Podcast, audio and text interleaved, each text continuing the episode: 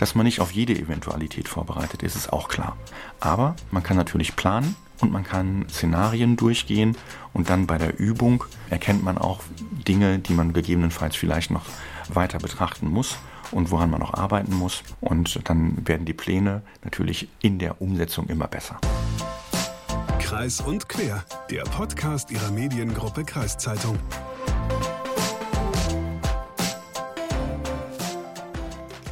Hallo zusammen, es ist Freitag und damit wieder Zeit für eine neue Folge Kreis und Quer, ein Podcast der Mediengruppe Kreiszeitung. Herzlich willkommen, heute von mir alleine. Ich bin Leslie Schmidt, mein Kollege Hagen Wolf, der ist aktuell im wohlverdienten Urlaub. Deswegen komme ich jetzt mal gleich zur Sache. Weit gefasst geht es in dieser Folge um den Klimawandel. Genauer gesagt geht es um die Folgen des Klimawandels. Denn Starkregen, Hochwasser, Hitze und Dürreperioden haben wir die letzten Jahre ja immer wieder mal kennengelernt und durch den Klimawandel und die zunehmende Erderwärmung werden diese Ereignisse auch immer weiter zunehmen. Aus diesem Grund haben sich viele Landkreise überlegt, mit welchen Maßnahmen sie auf diese Auswirkungen des Klimawandels reagieren können.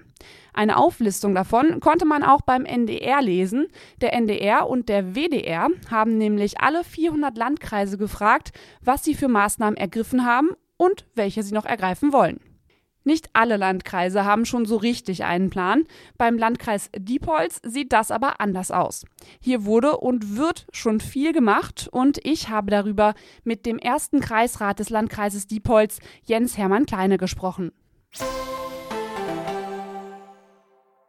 Ich bin jetzt hier gerade im Kreishaus des Landkreises Diepholz und bei mir ist der erste Kreisrat Jens Hermann Kleine. Hallo, Herr Kleine. Hallo, Frau Schmidt. Hitzewelle, Dürreperioden und Starkregen, die werden ja auch durch den Klimawandel in den nächsten Jahren immer mehr werden. Unter anderem haben der NDR und der WDR eine Umfrage unter allen 400 Landkreisen durchgeführt, was die so vornehmen gegen Hitze, gegen Hochwasser, was da geplant ist, was schon ergriffen wurde nicht alle Landkreise haben sich dazu entschlossen, Maßnahmen zu ergreifen, um diese Klimafolgen abzudämpfen. Zumindest nicht für alle Bereiche. Warum hat sich denn der Landkreis Diepholz dazu entschieden? Der Klimawandel ist da. Und mit den Klimafolgen haben wir uns auseinanderzusetzen. Und deswegen ähm, sind wir natürlich eingestiegen und haben auch Maßnahmen geschaffen, um darauf zu reagieren. Die Maßnahmen, das war ja jetzt ein, ähm, also viele Pakete, viele Maßnahmen, die da ergriffen werden, viele, die auch geplant sind. Und eine, die bereits ergriffen wurde, ist die Wiedervernässung von Moorgebieten. Warum hilft das den bei Hitzewellen? Moore haben ein Regionalklima. Regionalklima bedeutet, dass die in einer Umgebung natürlich das Klima beeinflussen. Und äh, wenn ich Moore wieder vernässe und mit Feuchtigkeit versehe, dann hat das Wirkungen auf die Umgebung. Und deswegen ähm, ist die Wiedervernässung ein guter Aspekt, um dem Klimawandel und den Klimafolgen zu begegnen. Okay, und ich habe zum Beispiel gelesen, in den USA sind ja auch starke Hitzewellen jetzt gewesen, gerade in diesem Sommer. Ähm, in manchen Orten wurden da so Kältehallen eingerichtet, wo Leute sich einfach abkühlen können. Ist sowas vielleicht in Diepholz auch geplant? Das ist in Diepholz zum Glück nicht geplant, weil wir es auch momentan nicht brauchen. Es ist auch nicht wahrscheinlich, dass so etwas bei uns eintreten wird. Da sind wir also in einer glücklicheren Situation gegenüber anderen Bereichen, nicht nur in den USA, auch hier in Europa. Ja? Äh, wir haben ja ein sehr gemäßigtes Klima und das wird sich auch so halten. Und ähm, von daher, wie gesagt, brauchen wir ähm, diese Kältehallen wahrscheinlich nicht. Mit der Hitze, da kommt ja dann auch oft die Dürre mit einher. Es ist wenig Regen, es gibt ähm, größere Dürreperioden. Das ist ja gerade für die Landwirtschaft, für die Landwirtschaft schwierig. Ähm, der Landkreis Diepholz, der plant die Umsteuerung bestehender Grabenentwässerungssysteme. Was ist denn damit gemeint? Seit 2020 haben wir ähm, das Thema des Wassers im Naturhaushalt ganz besonders eben auch unter dem Gesichtspunkt der zurückgehenden Niederschläge oder sich verschiebenden Niederschläge und wachsender Dürreperioden im Blick. Hintergrund war, dass 2018 und 2019 Jahre waren, wo relativ wenig Niederschläge im Sommer waren und damit eine relative Dürre geherrscht hat. Und äh, wie gesagt, deswegen sind wir ab 2020 in das Thema äh, eingestiegen und sind da jetzt auch schon im dritten Jahr und haben da auch schon erste Maßnahmen etabliert. Wie gehen wir mit den Grabensystemen um, was Sie gerade ja auch ähm, angefragt hatten? Bei den Grabensystemen geht es vor allem um Rückhaltung. Bislang war das Thema, wie kriege ich das Wasser aus der Landschaft raus. Im Hintergrund war immer, dass natürlich äh, die landwirtschaftliche Produktion von Flächen gestärkt werden sollte. Das haben wir über Jahrzehnte gemacht, um eben Wasser wegzuleiten. Jetzt müssen wir uns darüber äh, Gedanken machen, wir haben nicht in der Masse weniger Niederschläge, sondern wir haben eine andere Verteilung von Niederschlägen. Wir haben mehr Niederschläge im Herbst und Winter und dafür weniger Niederschläge im Frühjahr und Sommer. In der Summe sind die Niederschläge aber gleich geblieben. Wir müssen also zusehen, dass wir aus dem Herbst und Winter Halbjahr ähm, die Niederschläge ein wenig zurückhalten und sie nicht so schnell abfließen. Wie kann man das machen? Indem man zum Beispiel Drainagen verändert, ja, indem man Grabensysteme verändert und Grabensysteme dahingehend zu, äh, verändert, dass man zum Beispiel mit Sohlschwellen oder ähnlichem arbeitet, dass man also die äh, Grabensysteme in ihrer Leistungsfähigkeit nicht beeinträchtigt, wenn also viel Wasser da ist, aber gleichwohl, wenn das Wasser abnimmt, immer noch ein gewisser ähm, Teil des Wassers zurückgehalten wird und eben nicht komplett abgeleitet wird. Diese Umbaumaßnahmen laufen. Ne? Ähm, auch die Planungen hierfür ähm, laufen und das werden wir aber nicht flächig machen im Landkreis, sondern wir werden das in Gebieten beginnen und werden schauen, ob das funktioniert. Okay, also Sie sagen, die Planungen dafür laufen. Ist das denn irgendwo schon so pilotprojektmäßig ausprobiert worden? Nein, ausprobiert worden ist es nicht, weil das hat natürlich eine Planung, äh, einen Planungsvorlauf. Konkrete Gewässer, wo man das jetzt äh, für in Angriff nehmen möchte, sind zum Beispiel der Hombach und die Hache. Ja? Ähm, und dann haben wir noch ein Plangebiet im südlichen Teil des Landkreises. Da wollen wir großflächig an mehrere Grabensysteme herangehen. Dann ähm, mit der Dürre könnte ja auch, oder mit den Dürreperioden, mit Hitze kann auch ein Wassermangel einhergehen. Auch da hat der Landkreis Diepholz schon Maßnahmen ergriffen. Welche Maßnahmen?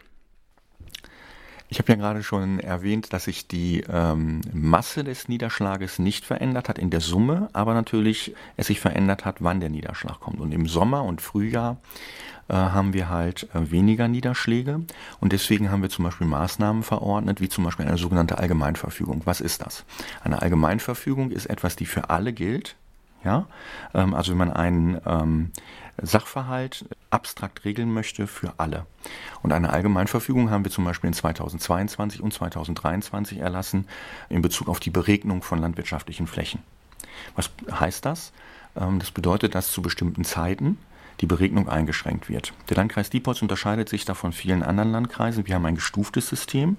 Wir schauen also, wie, wie sieht bei uns die tatsächliche Situation aus und danach ver ordnen wir unterschiedliche Stufen der Beregnungseinschränkung. Und wir haben dann zum Beispiel verordnet, dass man in der Mittagszeit, also wenn die Verdunstung relativ hoch ist, nicht mehr beregnen darf für eine bestimmte Zeit. Das ist auch sehr gut nachvollziehbar, also auch für die Öffentlichkeit, wenn, wenn man sagt, zum Beispiel von 12 bis 15 Uhr dürft ihr nicht beregnen, ja, dann sieht das jeder. Und es trifft nicht nur landwirtschaftliche Beregnung, sondern es trifft auch die private. Das betrifft auch jeden zu Hause. Also den Rasen darf ich nicht sprengen. Ich darf auf Golfplätzen nicht bewässern in der Zeit. Ich darf Sportplätze in der Zeit nicht bewässern. Das gilt dann für alle. Warum machen wir das in der Mittagszeit? Weil da die Verdunstung durch die Sonne am höchsten ist. Ja? Und weil man darf auch nicht unterschätzen, der Wind spielt bei der Verdunstung auch eine große Rolle. Und darum machen wir das zum Beispiel auch nicht nachts, weil nachts hat man relativ wenig Wind Ne? Der ist tagsüber immer äh, stärker vorhanden. Das hängt mit der Thermik zusammen, eben, dass Sonne auch Thermik verursacht. Ah, okay. Also habe ich richtig verstanden, wenn es jetzt, wenn es jetzt heißer ist in der Mittagszeit, dann verdunstet das Wasser schnell und dann wäre es ja quasi, geht es schneller wieder aus dem Boden raus, wo man eigentlich bewässert hat. Zum einen aus dem Boden raus, aber ähm, die Beregnung findet häufig über solche Beregnungskanonen zum Beispiel statt. Und da gibt es dann schon direkt an der, ähm, an der, dieser Beregnungskanone, direkt an der Düse, gibt es schon die ersten Verdunstungsverluste. Und die sind natürlich sehr hoch, wenn viel Wind ist, wenn äh, hohe Temperaturen bestehen. Ne, dann kommt dieses Wasser teilweise gar nicht, ähm, dann geht eben ein Prozentsatz verloren von 10, 15, 20 Prozent, der überhaupt nicht am Boden ankommt, ne, der sofort weggeht. Und das wollen wir verhindern. Ne? Und wenn dann eben ab 16 Uhr oder ab 15 Uhr oder ab 18 Uhr beregnet werden kann, ähm, dann sind diese Verdunstungsverluste ähm, von der Kanone bis zum Boden sind halt deutlich geringer und deswegen schränken wir das ein. Also im Privaten und so ist ja, haben Sie ja gesagt, eingeschränkt in der Mittagszeit. Wie sieht das denn aus zum Beispiel mit, mit Pools oder mit Teichen? Wie hat der Landkreis das da geregelt? An Pools und Teiche sind wir noch nicht dran gegangen. Ne? Das ähm, wären aber alles ja Maßnahmen, die man noch verordnen könnte. Ja? Ähm, wir haben uns an die größeren ähm, ähm, Verbraucher genannt, also gewandt. Ne? Und deswegen haben wir im Wesentlichen auf die Bewässerung geschaut. Damit wir Bewässerung auch in Zukunft noch zielgenauer machen können, gibt es zum Beispiel auch Portale, die wir installieren. Ja? Also wir haben da einen, einen Riesenkatalog von Maßnahmen, den wir schon jetzt ähm, quasi ähm, ins Leben gerufen haben. Das eine ist zum Beispiel auch so ein äh, Portal, ähm, das nennt sich gießcheck.de, das haben wir mit den Harzwasserwerken zusammen gemacht. Äh, da kann man sehen, ähm, wie momentan die Bodenfeuchte ist, ob, mein, ob meine Gartenpflanzen auch, also auch für Private ist das, ne, ob meine Gartenpflanzen momentan bewässert werden sollten, ja oder nein. Ne? Da gibt es so eine Ampel, ein Ampelsystem. Daneben haben wir bei der landwirtschaftlichen Beregnung, schauen wir da drauf, um das besser auch nachvollziehen zu können, ähm, haben wir die Pumpen und die Messeinrichtungen mit digitalen Zählern versehen, um zu sehen, wie viel denn gerade entnommen wird. Das dient auch, um eine bessere Nachprüfbarkeit solcher ähm, Bewässerungssysteme zu kriegen. Also wir sind da an vielen Punkten am Arbeiten und versuchen ähm, möglichst schonend mit dieser Ressource umzugehen. Darüber hinaus haben wir mit allen Nutzern der Grundwasserressource. Das trifft also nicht nur ähm, die privaten, was ich gerade sagte, ne, wo wir uns drum gekümmert haben, oder auch die landwirtschaftlichen Nutzer. Wir haben uns auch um die gewerblichen Nutzer gekümmert. Ja? Und wir haben uns zum Beispiel auch, ähm, einer der größten Nutzer der Grundwasserressource ähm, sind die Trinkwasserversorger. Ja? Auch mit denen haben wir Gespräche geführt, um möglichst eine Reduktion der Entnahme aus dem Boden zu erreichen, weil der Druck, also mit zunehmender ähm, Wärme steigt natürlich der Druck auf die Grundwasserkörper. Und das kann man nicht nur mit einem klären, also mit den Privaten oder mit den Landwirten oder mit dem Gewerbe, sondern man muss alle in den Blick nehmen. Und das heißt eben auch die Trinkwasserversorger und damit auch wieder wir alle. Ne? Ähm, wir haben mit allen gesprochen, damit alle möglichst ähm, ihre Entnahmen reduzieren und haben das auch erreicht. Also der Landkreis Diepholz, der hat das im Blick mit, mit dem Wasser, dass man damit schon umgehen soll, hat aber auch noch jede Menge in der Pipeline, könnte man sagen. Genauso ist das. Ne? Okay. Dann, ja, Starkregen ist auch ein Thema. Also es ist nicht mehr so wie früher im Sommer, dass das Wasser im Nieselregen, so ein bisschen Sprühregen runterkommt, sondern es kommt ja wirklich Starkregen. Das kann ja auch zu Hochwasser und ähm, ja, Überflutungen führen. Der Landkreis Diepholz, der hat da die Anwendung von Schwammstadtprinzipien als Maßnahme ergriffen. Können Sie mir vielleicht einmal erläutern, was das bedeutet? Ja, also Schwammstadt zieht sich durch alle Ebenen. Das ist nicht nur der Landkreis, das sind auch Städte, Gemeinden und Samtgemeinden, die das natürlich bei ihren Planungen berücksichtigen. Es ist so, ich habe das ja vorhin schon beschrieben, die ähm, Niederschläge haben sich verschoben, die sind auch in der Intensität, haben sich verändert und deswegen müssen natürlich insbesondere in urbanisierteren Bereichen, also dort, wo Bauten stattgefunden haben, wo man Versiegelung hatte, muss man natürlich jetzt schauen, wie man mit diesen erhöhten Niederschlägen, die in kürzeren Zeiten auftreten, dann umgeht. Das heißt, man muss womöglich auch die Ableitsysteme anders dimensionieren, ne, dass sie eben Spitzen aufnehmen können. Man muss aber auch zusehen, dass vielleicht das gar nicht erst in die Ableitsysteme reinkommt. Und ähm, das bedeutet eben, dass man Versickerungsmöglichkeiten schaffen muss. Ja, oder mehr Versickerungsmöglichkeiten schaffen muss. Das ist natürlich in Bereichen, wo schon etwas existiert, schwieriger als in Bereichen, die man neu schafft. Und deswegen berücksichtigt man die, sich diese Dinge eher eben ähm, im Planverfahren ja, also wenn ein B-Plan aufgestellt wird, kann man darauf schauen, dass man ähm, größere Versickerungsflächen schafft, dass man, wenn äh, Ableitsysteme da sind, auch Möglichkeiten schafft, dass äh, nicht alles abgeleitet wird, sondern auch Teile zurückbleiben. Da sind wir dann auch wieder bei dem Thema, äh, wenn Wasser irgendwo ist oder was wir vorhin bei den Mooren hatten, ne, dass sich regionale kleinere Klima Inseln bilden, ne? weil ähm, Feuchtigkeit führt natürlich dazu, dass es auch kühler ist. Ne? Dann kann man über Gründächer nachdenken. Das hat der Landkreis Diepholz im Übrigen auch schon selber etabliert bei einigen Immobilien. Also da haben wir bei uns Dächer saniert. Und wenn wir Dächer saniert haben, Flachdächer, haben wir oben Gründächer drauf gemacht. Gründächer tragen auch dazu bei, dass es kühler wird in der Umgebung. Ne? Also solche Dinge sind Maßnahmen, die flächig angedacht und auch umgesetzt werden.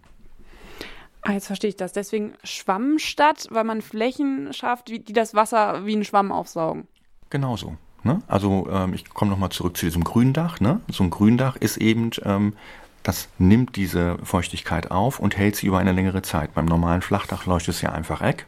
Ja?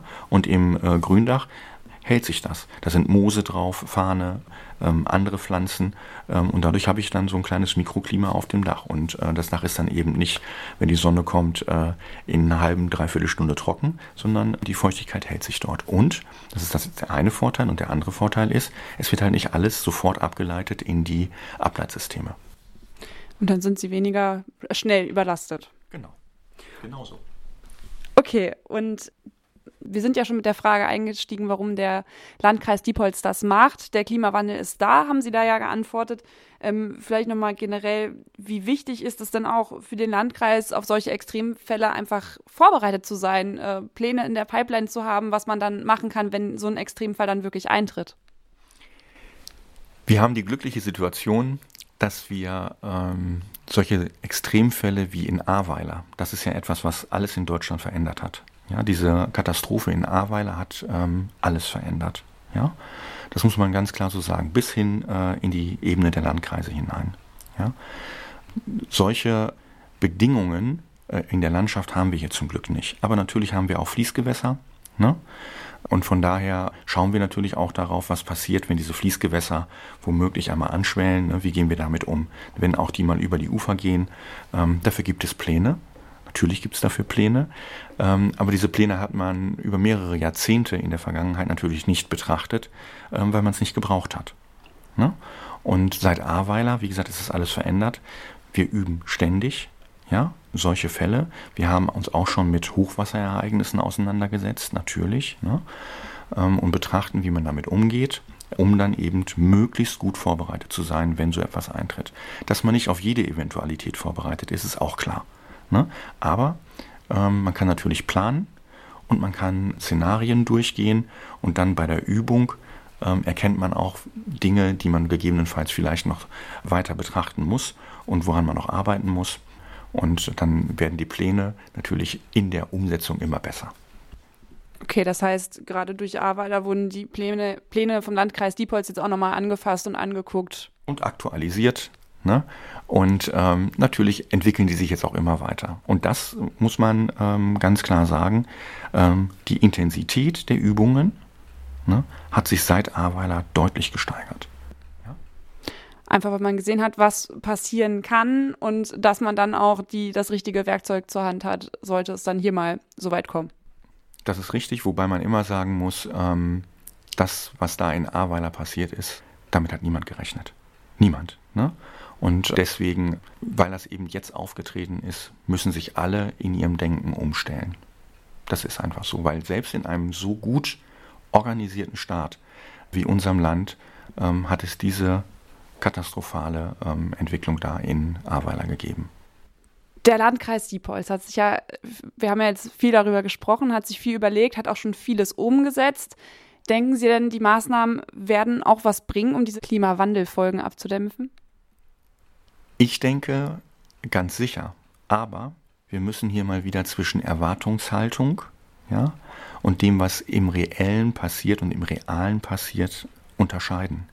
Die Erwartungshaltung ist ganz hoch ja, bei vielen, weil die Erwartungshaltung natürlich immer hochgeschraubt wird. Wir haben, wenn man mal, äh, ich habe vorhin über Grabensysteme gesprochen. Ja? Diese Grabensysteme sind nicht über fünf Jahre entstanden, die sind auch nicht über zehn Jahre entstanden, auch nicht über 40 Jahre, auch nicht über 60 Jahre. Die sind über teilweise 80 bis 100 Jahre entstanden.